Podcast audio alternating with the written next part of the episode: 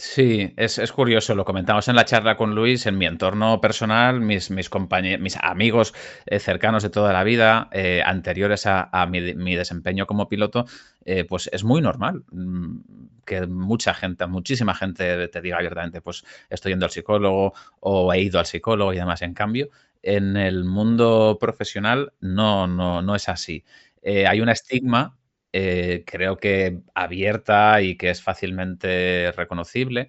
Y, bueno, eso al final es un problema de seguridad, porque, porque claro, si no reconocemos nuestros problemas o áreas de mejora, sea bien a nivel técnico o sea a nivel más eh, psicológico, al final no tenemos la opción de mejorar y de, y de ser más seguros. Al final estamos hablando de eso. Así que, desde luego, mm, es una situación a revertir o a, a ir cambiando poco a poco. ¿Quieres escuchar esta entrevista completa? Descarga ya el último capítulo de Aerovía